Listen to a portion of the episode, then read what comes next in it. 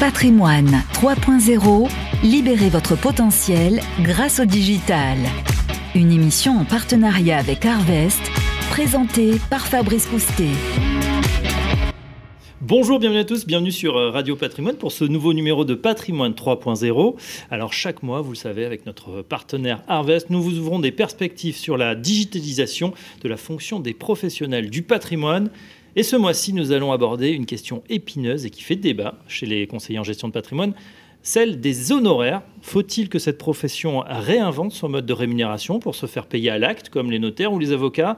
D'ailleurs, que recouvre exactement cette rémunération? Entre honoraires et rétrocession sur encours, existe-t-il une voie hybride?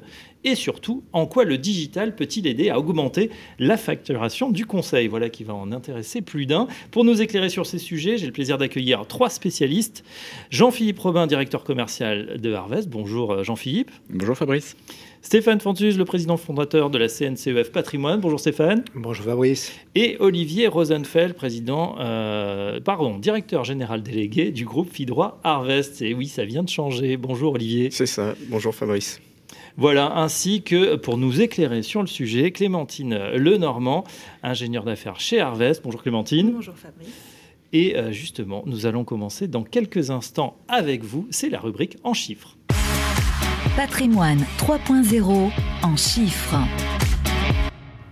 Clémentine, c'est à vous. Fabrice, aujourd'hui nous débuterons par le nombre 16. 16%, c'est la part moyenne de chiffre d'affaires réalisé sous forme d'honoraires par les conseillers en gestion de patrimoine CIF. Les rétrocessions de droits d'entrée et les rétrocessions de frais de gestion annuels représentent donc, par déduction, 84%, comme l'indique l'AMF dans les données d'activité 2019 des conseillers en investissement financier, publiées en novembre dernier. Cependant, la part des honoraires progresse puisqu'elle a gagné 4 points en un an. 4 points, donc une montée euh, timide, mais euh, certaine de la rémunération des honoraires. Est-ce qu'on a une vision sur la répartition indépendant, non indépendant? Alors oui, tout à fait. Cela nous amène à un nouveau chiffre, le 6. Seuls 6% des conseillers en gestion de patrimoine en 2019 sont dits indépendants au sens de MIF2, c'est-à-dire qu'ils ne perçoivent donc aucune rétrocession et sont exclusivement rémunérés euh, par les honoraires perçus. L'évolution reste cependant très faible, puisqu'en 2018, l'AMF comptabilisait 5% des CIF indépendants au sens de la directive MIF 2. Nous pouvons donc légitimement penser que l'évolution de la part des honoraires résulte de l'ensemble de la profession et non pas exclusivement des CIF dits indépendants. Alors Clémentine, vous nous avez parlé d'honoraires, mais combien exactement? Eh bien, ma chronique, euh, bien que ma chronique soit en chiffres, je ne vais pas vous abreuver de, de montants. Ce que nous constatons auprès des professionnels que nous accompagnons, c'est le développement d'un modèle d'abonnement facturé le plus souvent entre 1000 et 1500 euros par an. Le débat sur le modèle de rémunération des professionnels du patrimoine demeure un sujet récurrent hein, depuis des années. Euh, et à l'image de la grande question de l'œuf ou la poule, euh, peut se poser la question suivante le conseil ou le conseiller? À entendre par là, le professionnel facture-t-il le conseil final apporté au client ou facture-t-il le savoir-faire et le temps qu'il aura consacré à la réalisation de ses préconisations? Messieurs, vous avez 30 minutes. Voilà pour cette euh, rubrique en chiffres. On a appris euh, effectivement euh, beaucoup de choses. Je voudrais m'attarder justement un instant. On va conseiller, on va commencer avec vous, Stéphane Fantu, sur finalement ce que recouvre ce, conseil, parce que bah voilà, j'ai l'impression qu'il y a autant de conseils finalement qu'il y a de clients. Est-ce qu'on peut résumer et faire un forfait unique comme ça pour tous ces clients? Je pense qu'effectivement, il faut préciser ce que recouvre cette notion de conseil, d'autant plus qu'il faut préciser ce que recouvre le conseil qui n'est pas déjà pris en charge par les commissions pour lesquelles il est clair que nous percevons des commissions parce que nous avons déjà une mission de conseil euh, à, l'endroit des allocations que nous faisons. Donc ça, c'est une première, euh, une, première remarque. Il ne faudrait pas qu'on facture deux fois la même chose. Euh, ensuite, dans le, dans le conseil, ce qui est intéressant, c'est de voir que dans un cabinet de patrimoine, il y a différents types de conseils qui peuvent être délivrés. Il y a un conseil, par exemple, sur un bilan patrimonial qui peut être fait quand on rencontre un client. Il y a un conseil qui peut être fait quand on, a une consultation sur une question ponctuelle donnée qui va donner lieu à un rendez-vous d'une heure ou deux heures ou deux rendez-vous d'une heure. Et donc là, on a une facturation peut-être un petit peu plus à, l'image de ce que pourrait faire un, un avocat dans le cadre d'une d'une consultation euh, privée. Et puis ensuite, il peut y avoir des honoraires euh, qui sont délivrés dans le cadre d'un abonnement, d'un abonnement dans lequel on inclut un certain nombre de services, mais dans, duquel on ne doit pas prendre en compte le fait qu'on a déjà fait du conseil sur les produits financiers mmh. sur lesquels on est rémunéré. Donc voilà, il y a, il y a certainement un, chemin euh, d'abord que l'ensemble des, CGP euh, trouvent, et la preuve, les chiffres le montrent bien qu'il y a une progression, mais c'est des choses voilà, qui, je pense, méritent d'être développées, développées dans l'esprit de l'ensemble des CGP, qui doivent comprendre qu'il bah, y a plusieurs façons euh, de facturer des, honoraires, plusieurs thématiques, euh, plusieurs prestations de services qui ne sont pas toutes les mêmes. je pense que voilà, il y a une révolution qui se fait tout doucement dans l'esprit de l'ensemble des CGP, les amenant à, cette progression que vient de nous donner Clémentine. Mmh. Olivier Rosenfeld, euh, justement, j'ai l'impression que cette, cette question, là, un peu le, serpent de mer, est-ce qu'il faut passer au tout honoraire sur un modèle anglo-saxon ou rester, euh, voilà, le modèle un petit peu franco-français euh, de rétrocession, on ne sait pas trop ce qu'on paye, voilà, c'est un peu diffus. Votre avis sur la question? Nous l'avons vu au travers des chiffres, il y a une forme d'inertie qui supposerait vraisemblablement une approche, je dirais, presque schumpeterienne. Il faudrait changer d'espace stratégique, faire preuve de créativité, d'innovation, plus que de reproduire peu ou prou ce qui a été fait avant en essayant de le faire juste un petit peu mieux. La réalité montre que bien souvent le conseil n'a pas été une finalité, mais plus un moyen pour promouvoir son activité traditionnelle et historique qui, par ailleurs, est déjà rémunératrice. Et certains ont pu euh, s'en contenter. Mais nous voyons bien, il y a ici ou là des risques de, de désintermédiation qui imposent aux professionnels d'être porteurs d'une valeur ajoutée différenciatrice, en tout cas euh, euh, ressentie comme telle. Et il me semble absolument impératif, si nous voulons pouvoir faire évoluer ce modèle dans l'intérêt des professionnels et de leurs clients, de mieux distinguer la phase de conseil et de prescription ou mmh. d'intermédiation, parce que c'est un moyen pour structurer une approche commerciale, marketing, qui permette alors de faire du conseil un produit en tant que tel, qui devienne alors euh, euh, monétisable. Et pour cela, il faut formaliser une offre de telle manière que le professionnel puisse être aussi identifié comme un acteur du conseil et non pas uniquement comme un élément d'un circuit de distribution. Bien sûr, Jean-Philippe euh, Robin, bon, euh, vous êtes euh, chez Harvest, donc vous êtes un peu notre, notre monsieur digital ici. Est-ce que justement la, digitalisation qu'on a vécue un peu à marche forcée au cours de, cette année dernière, hein, avec la pandémie mondiale, est-ce que vous avez l'impression que ça, va, ça fait avancer les choses et que finalement cette facturation aux honoraires, justement avec un, un conseiller peut-être qu'on voit moins, c'est en train de se démocratiser ou d'avancer? Alors pas avec un conseiller que l'on voit moins, avec un conseiller qu'on voit, euh, je dirais qu'on voit plus. Mais l'apport du digital... On voit plus en vidéo surtout, euh, de différentes manières.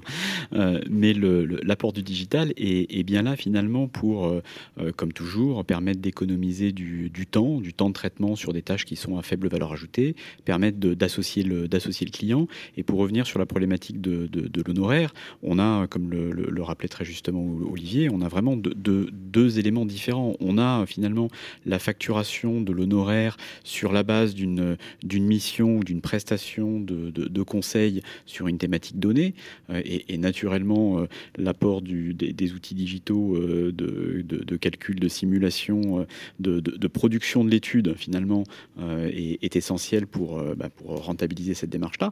Mais ce que l'on voit aussi très fréquemment, et j'en discutais ce matin encore avec un, de nos clients qui, nous, qui, me disait qu'il avait que tous ses clients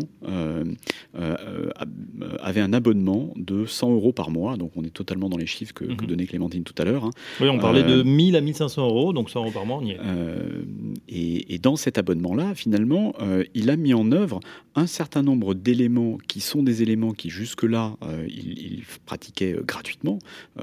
L'accompagnement aux déclarations d'impôts, c'est une, une action finalement assez régulière, assez, assez récurrente, aussi assez chronophage. Hein. Donc le, le, fait de l'intégrer dans un élément de, de, de rémunération, le client a un, vrai bénéfice, euh, mais ça permet aussi d'avoir une, valorisation de ces éléments-là.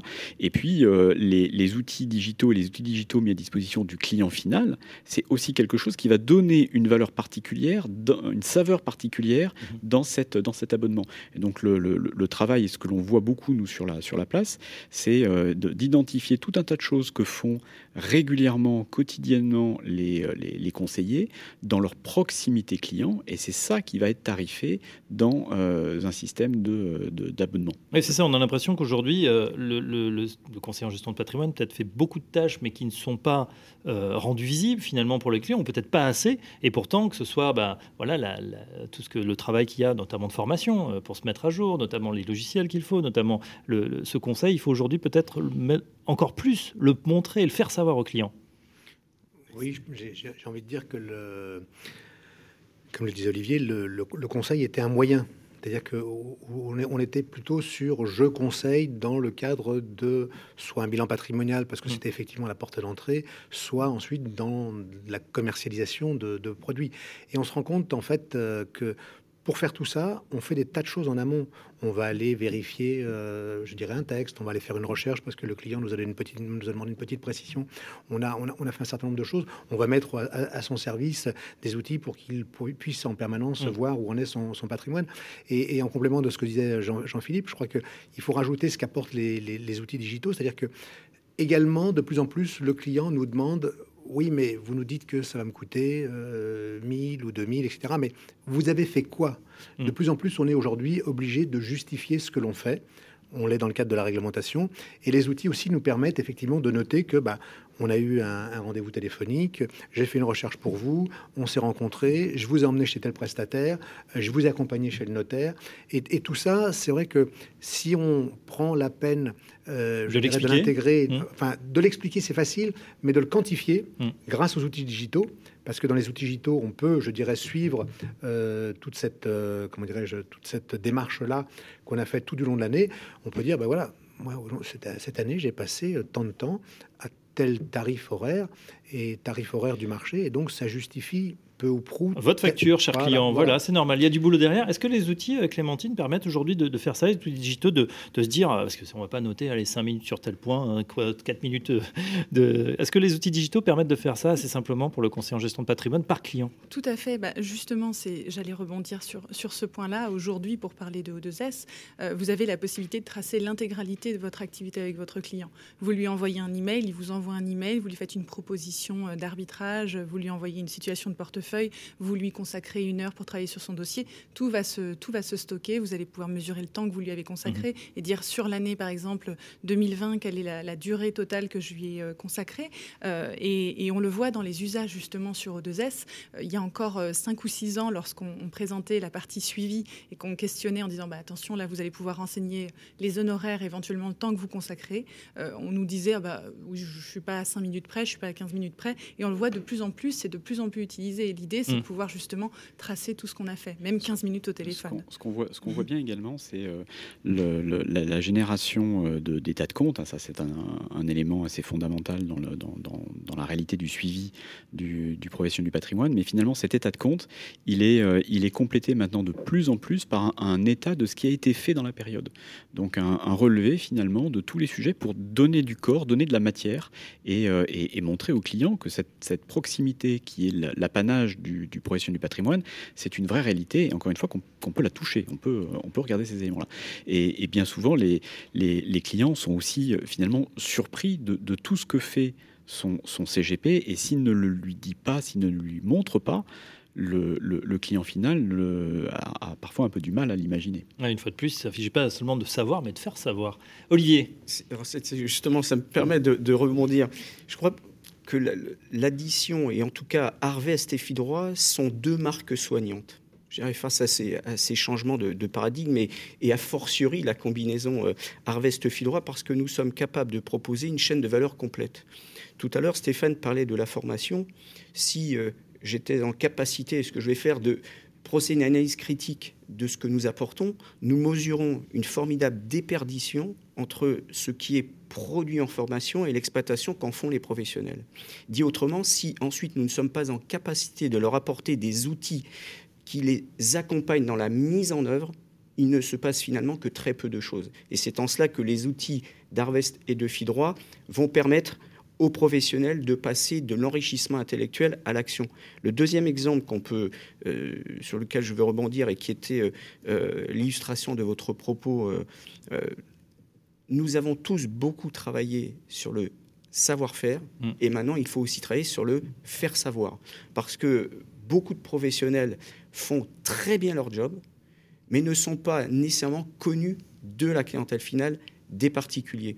Et là encore, quand je mesure l'ensemble des travaux menés par Harvest et Fidroit, nous nous rendons compte à quel point les outils digitaux vont permettre en amont mm. de pouvoir faire la promotion de la réactualisation, je dirais, des activités proposées, des prestations, des services proposés par les professionnels. Et ça, ce sont des éléments absolument indispensables avant d'évoquer euh, la possible facturation de ces services. Et puis on peut se demander aussi si les mentalités ne sont pas en train d'évoluer de la part des clients eux-mêmes. Hein. Euh, est-ce qu'ils ne sont pas avides? En tout cas, on a un témoignage. Euh, c'est celui de Charles-Antoine, qui est le client de Julien Coulert, qu'on avait accueilli sur ce plateau, le gérant fondateur d'Alpha NK. C'est un cabinet en gestion de patrimoine. Et Charles-Antoine nous explique pourquoi il a fait le choix justement de cette facturation en honoraire. Moi, j'avais été approché quand même régulièrement par euh, des conseillers en gestion de patrimoine. Après, c'est des démarches qui sont très commerciales, avec lesquelles j'étais pas à l'aise, et, où effectivement, euh, j'avais fait quelques rendez-vous hein, quand même, mais il y a, pas du tout de confiance qui se créait. Vous voyez bien qu'on essayait de me pousser des produits qui m'intéressaient pas, jusqu'à ce que euh, je sois mis en relation avec effectivement Alpha K et Julien. Et là, c'était bah, c'était une approche différente, et, et je me suis senti en confiance les conseillers de gestion en patrimoine, il y en a beaucoup qui sont rémunérés à la commission.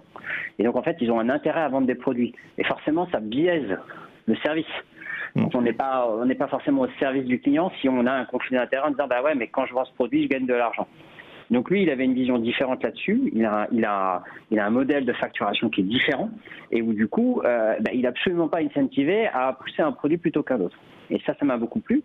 Et après, euh, ben, toute cette, tout ce modèle, du coup, il rentre dans. Alors, il y a, y a, il y a un prix qui est calculé en fonction du périmètre qui est géré, de la, de la performance, etc. Et du coup, bon, y a, il y a tout un tas d'outils pour que ça se soit possible. Mais, mais du coup, ça me, voilà, la, la façon d'aborder le sujet, euh, l'accompagnement, ça a créé beaucoup de confiance chez moi.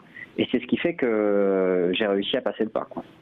Voilà un client euh, un petit peu réticent à aller sur euh, le conseil en gestion de patrimoine et qui est maintenant euh, client donc chez notre ami Julien Couder du cabinet Alpha NK qu'on salue. Stéphane, on a entendu en creux une l'indépendance, hein, c'est important, le fait de, de se dire j'ai pas un vendeur de produits en face de moi, mais véritablement quelqu'un qui va me conseiller sur mon patrimoine en toute indépendance.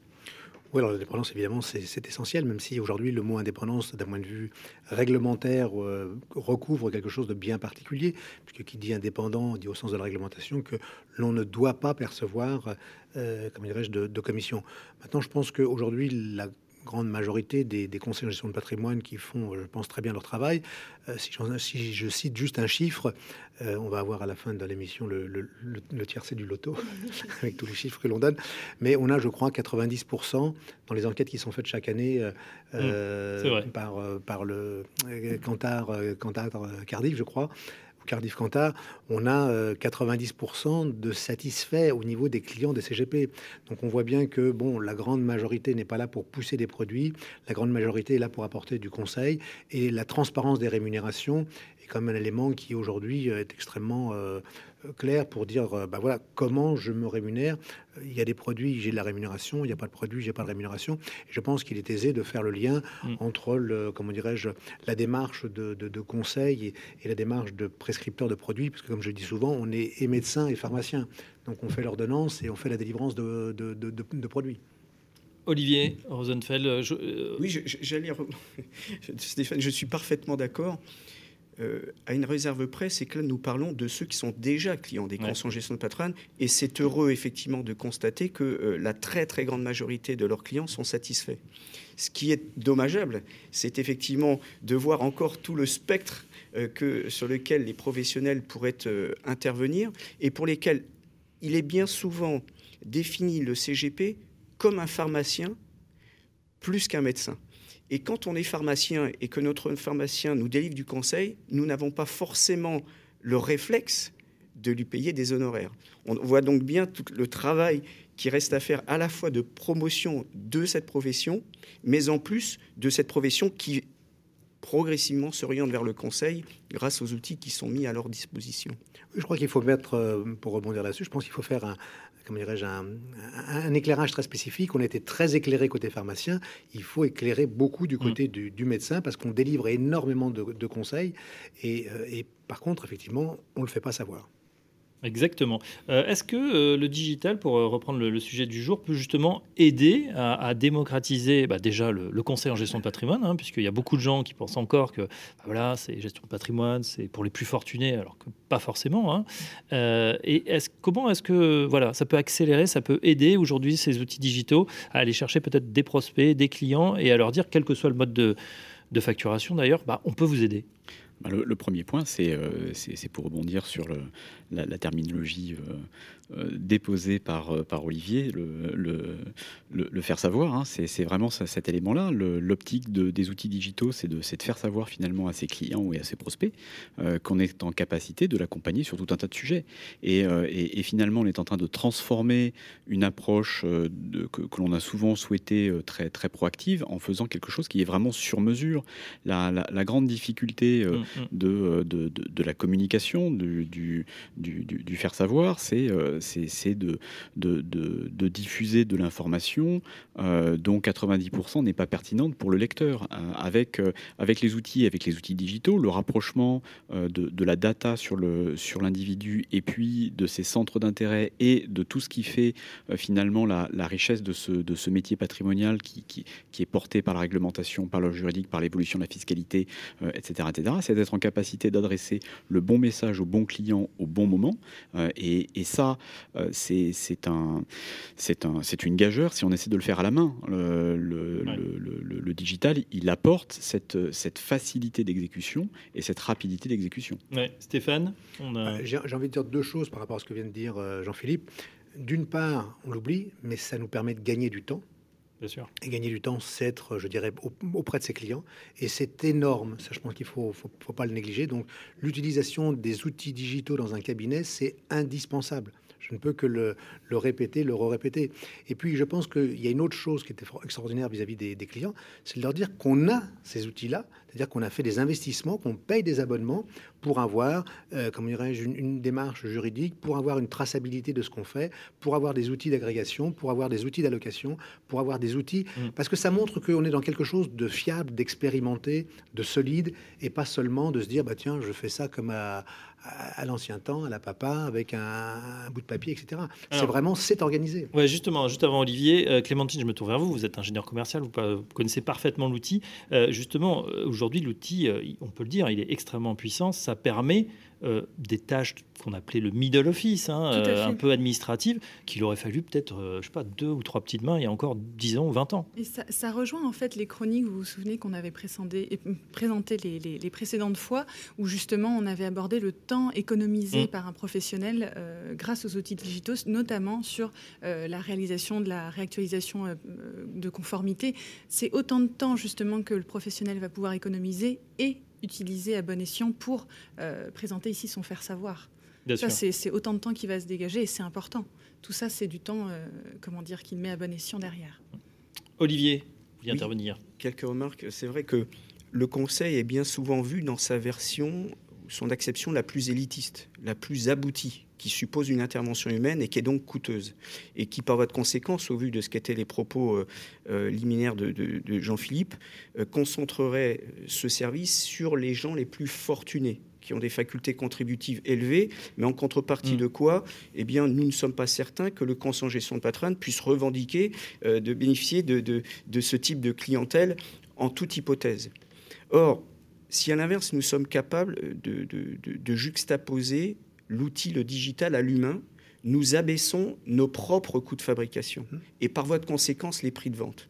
C'est le point. Et ce qui nous amène en, conséquence à pouvoir traiter davantage de clients avec un prix unitaire plus faible et surtout de pratiquer alors l'abonnement. On revient aux propos euh, introductifs de, Clémentine.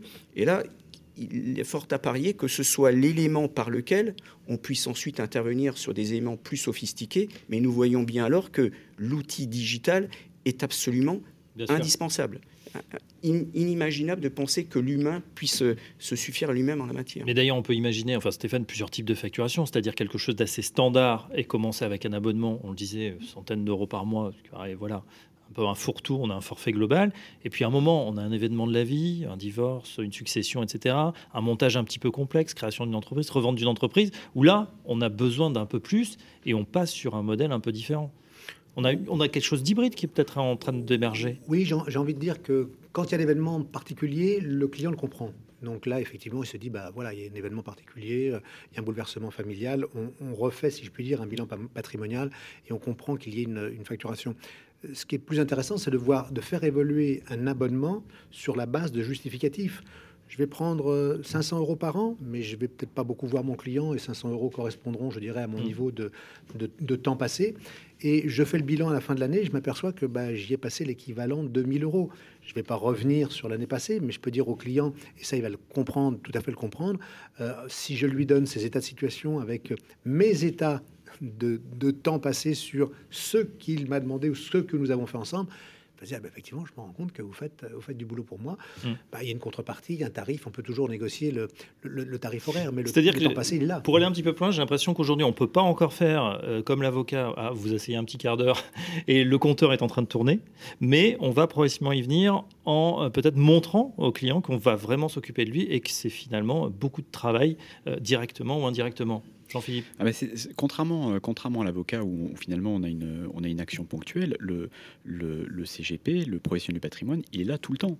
Euh, la, relation, elle est, euh, permanente du, du, 1er janvier au 31 décembre.